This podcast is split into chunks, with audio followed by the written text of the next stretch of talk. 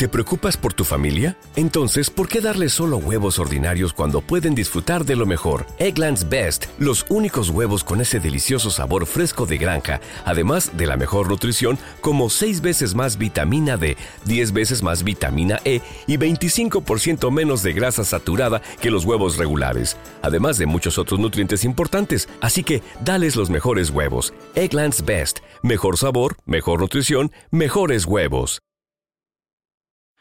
Gracias a ti, Relato Salvaje se ha clasificado para el segundo premio del podcast del público de Evox.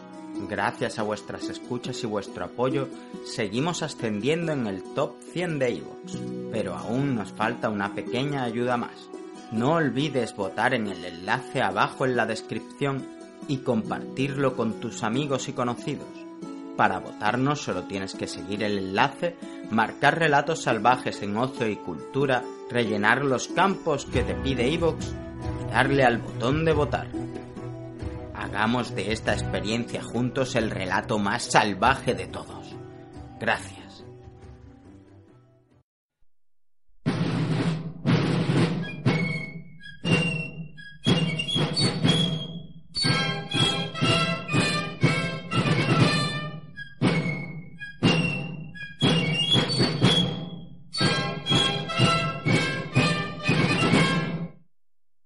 Sombra del águila de Arturo Pérez Reverte Capítulo noveno Una noche en el Kremlin El 15 de septiembre de 1812, en la vanguardia de las tropas francesas que entraron en Moscú, íbamos marcando el paso los supervivientes del segundo batallón del 326 de Infantería de Línea.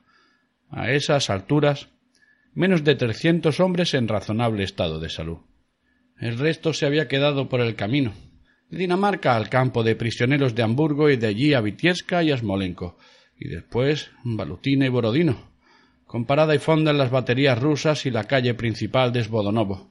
La noche anterior la habíamos pasado a orillas del Borosik, vendando nuestras heridas y enterrando a nuestros muertos, que eran unos cuantos, aproximadamente uno de cada cuatro, pues con tanto rasca-taca y bam los cañones rusos y luego los cosacos en la calle principal nos habían dado también lo suyo antes de que los mandáramos a criar malvas. Todavía impresionado por el asunto, el enano nos había hecho enviar un centenar de botellas de vodka de su tren de campaña personal para felicitarnos por la heroica gesta. Cuídeme sus valientes, la flor. Antes de que los condecore personalmente en la plaza de Kremlin, ya sabe, dígales de mi parte que ole sus cojones y todo eso. Así que el mariscal Lafleur vino personalmente a traernos el vodka. Bravos españoles, el emperador y la patria están orgullosos de vosotros. Mientras nos cachondeábamos entre las filas, aún tiznados de pólvora. La patria dice aquí mi primo, a ver a qué patria se refiere. Y a todo esto sin enterarse todavía de que la intención de los bravos españoles era darse el piro, o sea, abrirnos. Así que dígale a la madre patria que me agarre de aquí mi mariscal si buplé. Y es que que ser gabacho, o sea, gilipollas. En fin, el caso es que, al menos, el vodka era vodka. Y que, como nos dijo el capitán García en cuanto la flor se quitó de en medio. Al mal tiempo buena cara, hijos míos. De momento parece que somos héroes, así que paciencia y a trabajar. Ya desertaremos más adelante. Entonces nos quitamos el gusto a pólvora de la boca, despachando las cien botellas del ilustre a la luz de las fogatas. Al beber nos mirábamos unos a otros el careto en silencio, mientras Pedro el cordobés pulsaba las cuerdas de su guitarra por bulerías. Por lo menos. Resumió el capitán que se atizaba unos lingotazos de vodka horrorosos. Seguimos vivos. Era evidente. Seguíamos vivos todos, menos los muertos. Lo peor era que en Esdobonovo habíamos estado a punto de largarnos y hubiéramos logrado desertar de no ser por la carga de caballería del peticabrón, como decía el fusilero Mínguez, gaditano de San Fernando con más pluma que el sombrero de Murat. Ay, el rizo, podía haber ido a socorrer a la madre que lo parió la musorra. Con tantos usares y coracero tan guapo y toda la parafernaria. Eh, a un parmo habíamos estado de librarnos de los franchutes y mira, allí seguíamos pintándola, con más mili por delante que el cabo machichaco.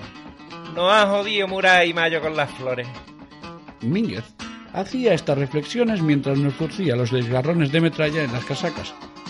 Tenía buena mano con la aguja y el hilo, y le encantaba echarle una mano al cocinero con el rancho. Era de los veteranos del regimiento de Villaviciosa, alistado voluntario para ir a Dinamarca.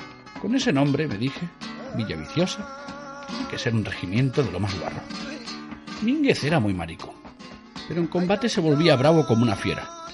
Amaba en secreto al capitán García, aunque el suyo era un secreto a voces, y en cuanto empezaban los tiros procuraba situarse cerca, bayoneta en mano dispuesto a defenderlo hasta la muerte como un tigre de bengala. Quítese de ahí, mi capitán, que van a darle un tiro, por Dios. Uy, el ruso que se acerque le saco los ojos. Fin es dogo, no Mínguez se ve multiplicado alrededor del capitán, disparando, cargando el fusil, asestando bayonetazos a diestro y siniestro. Y cuidado con ese, mi capitán. Toma escopetazo, ruso malvado. Cúbrase, mi capitán, que me lo desgracian. Ah, nada, ni caso. Que cruz de hombre. Así a lo tonto, Mínguez se había cargado el solo a una docena de cosacos. Al terminar la batalla le chorreaba la sangre por la bayoneta y el cañón del fusil hasta los codos. Ay, qué lástima de cosaco. Se lamentaba después junto al fuego mientras zurcía la casaca del capitán. Ya me hubiera gustado a mí verlo más de cerca, con esa barbaza y tan peludo. ¡Uy, los salvajes! Y le sonreía respetuosamente al capitán que se dejaba querer bonachón, porque el fusilero Mínguez era buena persona y nunca se pasaba de la raya. El caso es que aquella noche a orillas del Borossi, la guitarra de Pedro el Cordobés y el vodka del Petit Cabrón fueron nuestra compañía bajo el cielo de Rusia. Mientras los muertos se enfriaban alrededor, descansando por fin en paz, y los vivos rumiábamos en silencio nuestra nostalgia de España y nuestras desgracias. Día siguiente. ¿Te está gustando este episodio? Hazte fan desde el botón Apoyar del podcast de Nivos. Elige tu aportación y podrás escuchar este y el resto de sus episodios extra. Además, ayudarás a su productor a seguir creando contenido con la misma pasión y dedicación.